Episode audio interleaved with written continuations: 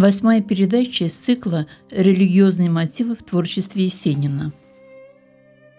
Образ крестьянина, христианина, христианина Есенин создавал осознанно, находя и воплощая в нем то светлое, глубинное, что извечно присутствовало в крестьянском мире. При том, что еще в юности он ясно видел внешнюю, несказочную оболочку этого мира – в раннем наброске, посвященном творчеству Глеба Успенского и его безидеальному отношению к народу, молодой поэт отмечал «Когда я читаю Успенского, то вижу перед собой всю горькую правду жизни. Мне кажется, что никто еще не понял своего народа, как Успенский. Успенский показал нам жизнь этого народа без всякой рисовки. Другое дело, что горькая правда жизни в то время – отступила для Есенина на второй план, когда он не без помощи Блока и Клюева открыл в русском крестьянине идеальные божественные черты. А теперь... Теперь с идеальным покончено. В Руси уходящей Есенин с ужасом писал о новых крестьянских упованиях. «Советской властью жить нам понутрю, теперь бы ситцу, да гвоздей немного». Вот и весь идеал – и поэт в отчаянии хватается за голову. Как мало надо этим бродачам, чья жизнь в сплошном картофеле и хлебе. О, Русь, малиновое поле, о, синь, упавшая в реку, Люблю до радости и боли твою озерную тоску. Наивные религиозные представления о природе находят у Есенина самые разнообразные формы выражения. Ветер – схимник, ивы – кроткие монашки. И сюжетно развернуты легенды и мифы. Шел Господь пытать людей в любови. Или то не тучи бродят за вином. Порой, однако, его религиозное чувство принимает характер более отвлеченный, мистический. Чую радуницу Божью, поклоняюсь придорожью, припадаю на траву. Глубинный дух от Бога, словно огненный язык, завладел моей дорогой, заглушил мой слабый крик. Поэт чувствует себя на земле лишь гостем случайным, устремляется к иному бытию. Я пришел на эту землю, чтоб скорее ее покинуть стоят мотивы паломничества, странничества. Пойду в Скофье смиренным иноком или белобрысым босиком. Не напрасно дули ветры, не напрасно шла гроза, Кто-то тайный, тихим светом напоил мои глаза. В Есенине, вопреки его самым низменным падениям, каким-то чудом этот свет сохраняется – что это такое, определить трудно. Вроде бы что-то общее и вместе с тем пронзительно проникновенное. Присутствие матери как бы отрезляет его, пытающегося в себе разобраться. Оттого хулиганил и пьянствовал, что лучше тебя никого не видал. Есенинский образ матери освещен несказанным светом а ее сияние, в свою очередь, связано с культом Богородицы, который на Востоке не менее устойчив, чем на Западе. На Востоке этот культ появился раньше. Уже в III-IV веках к ней обращаются в молитвах, упоминают ее в литургии. Богородичный культ православия имеет свою историю, свое обоснование. Бердяев писал о вечно женственной русской душе – которой Богородица понятнее, чем Христос. Богородица в русском поэтическом творчестве отождествляется с землей.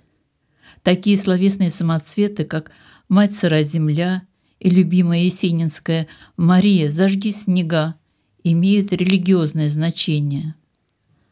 Сразу после Октябрьского переворота Есенин пишет дерзкие громкие стихи, и среди них «Инонию», где апокалипсические ужасы перемежаются богохульными воплями.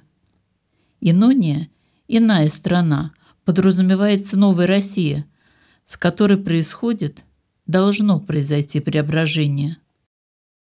Пять лет спустя Есенин увидит, что преображение не получилось, и назовет эту страну иначе – страной негодяев, посвятив ей одно из лучших драматических произведений.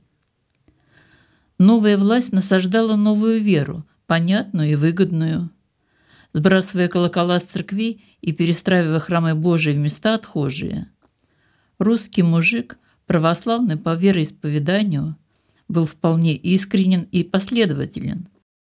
Церковь сулила Царство Божие и рай в облаках. А коммунисты говорят, что рай возможен и на земле, если все будут сыты, одеты и разъезжать по деревне на велосипеде. Кротость, олицетворяющая Святую Русь, оказалась взрывоопасной.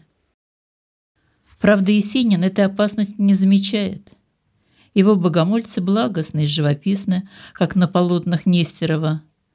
Та же романтическая дымка, прекрасная загадочность, по сей день волнующая иностранцев. Владенческая очарованность миром, способная мгновенно обернуться ненавистью к нему, одна из сторон народной веры. Может быть, самая туманная, сопряженная сектантской прелестью. Иисус выступает у него настоящим лелем. Как по мостику кудряв и желторус бродит отрок, сын Иосифа, Иисус. Та же мелодика сопровождает видение осеннего пейзажа, где Христос соприроден в земной красоте. И целует на рябиновом кусту язвы красные незримому Христу. Неведомый дух, непонятный и мистически невыразимый, пронизывает родные просторы – Клубит и пляшет дым болотный, Но и в кошме певучей тьмы Неизреченностью животной Напоены твои холмы.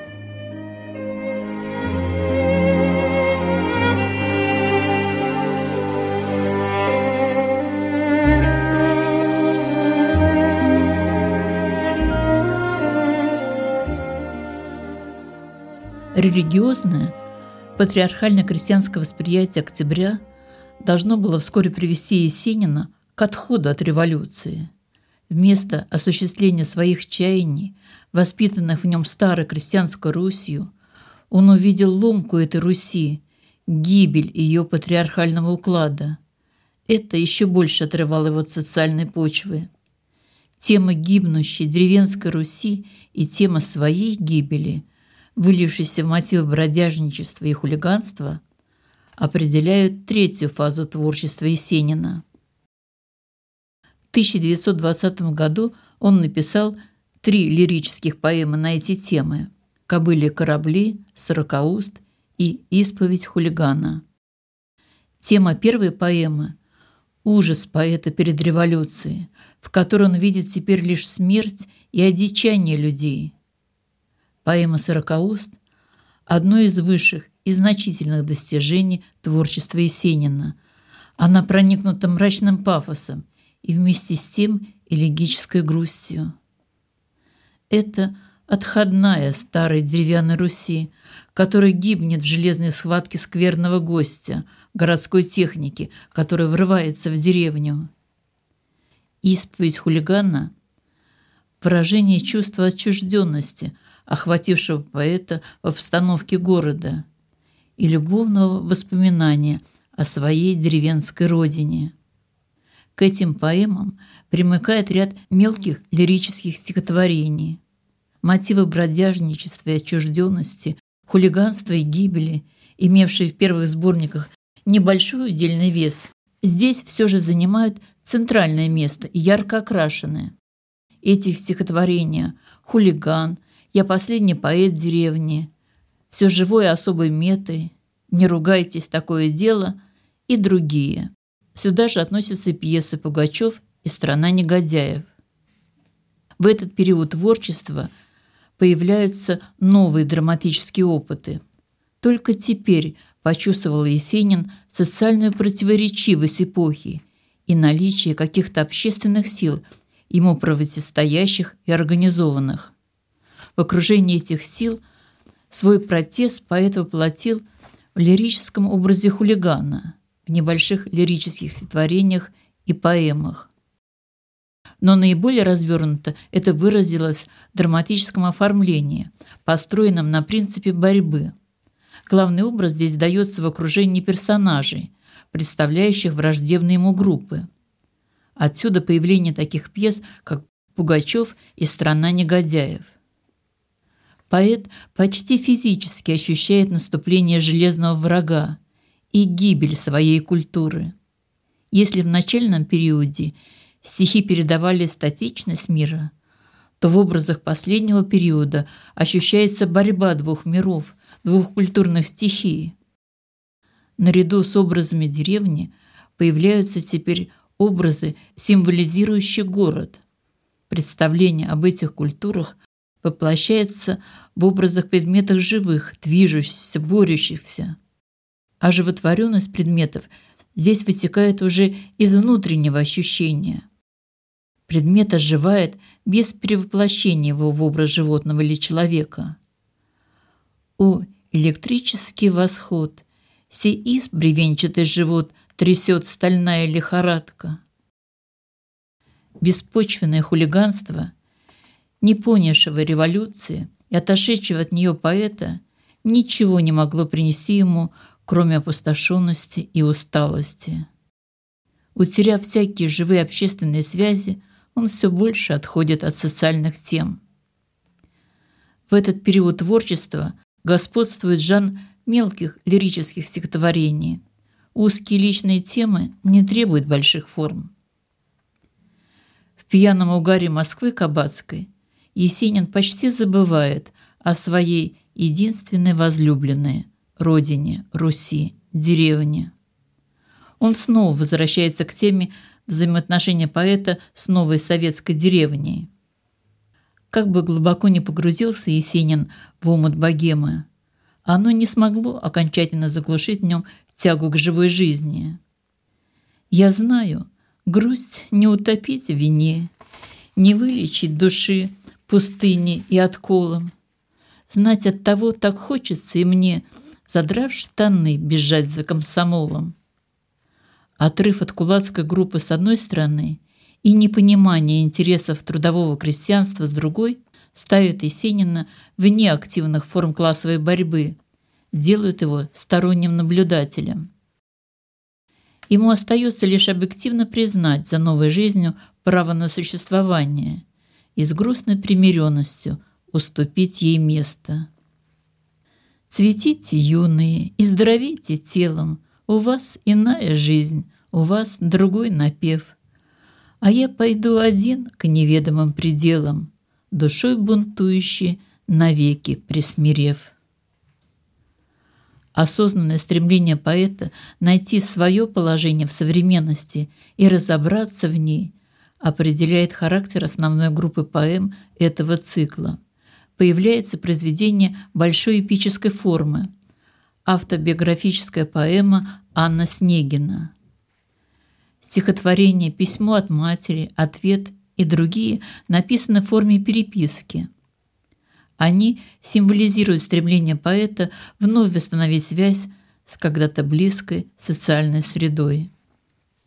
Сергей Есенин трагически ушел из жизни в возрасте 30 лет.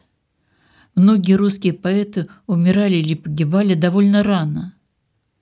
Для понимания феномена Есенина следует иметь в виду, что он родился и рос в семье, в которой явственно проявлялась религиозная культура. В расположенном напротив церкви доме бабушки селились монахи и художники. Другая бабушка водила внука в монастырь за 40 верст. В ее доме собирались слепцы и странники. Они пели духовные стихи о рае, о Миколе, о Лазаре, о граде неведомом. Уже в ту пору Есенин узнал о земле обетованной, о непременном грядущем рае, об ином мире.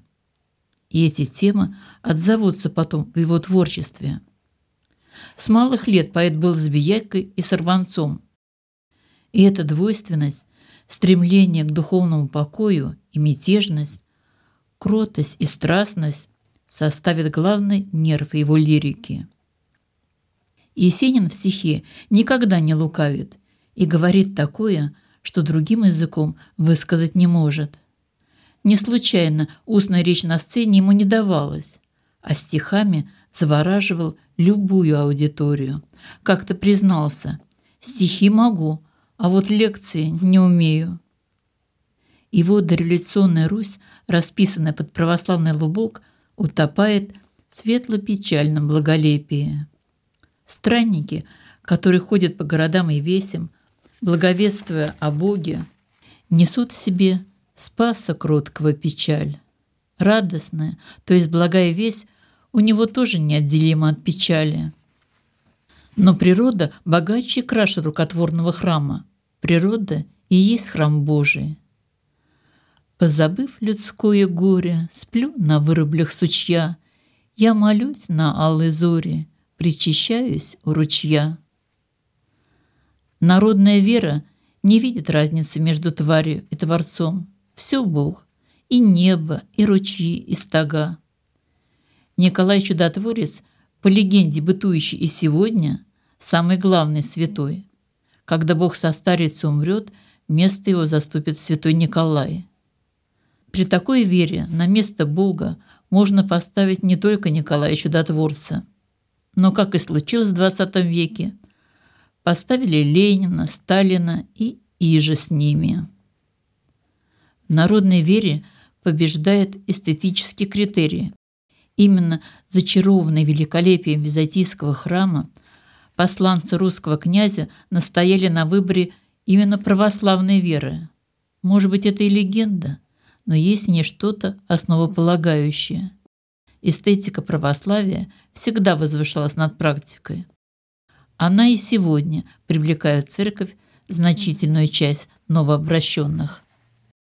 Там, где вечно дремлет тайна, Есть нездешние поля. Только гость, я гость случайный, На горах твоих земля Широки леса и воды, Крепок замах воздушных крыл, века твои годы Затуманил бег светил. Не тобой я поцелован, Не с тобой мой связан рок. Новый путь мне уготован От захода на восток.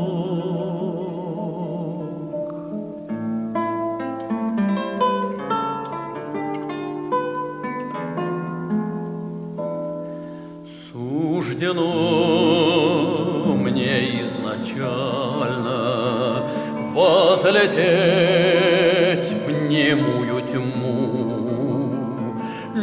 Ничего я в час прощальный не оставлю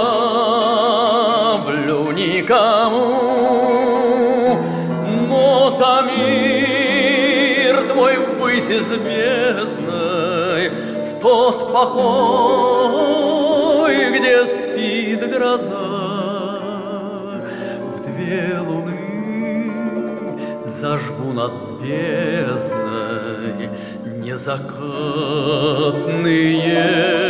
глаза.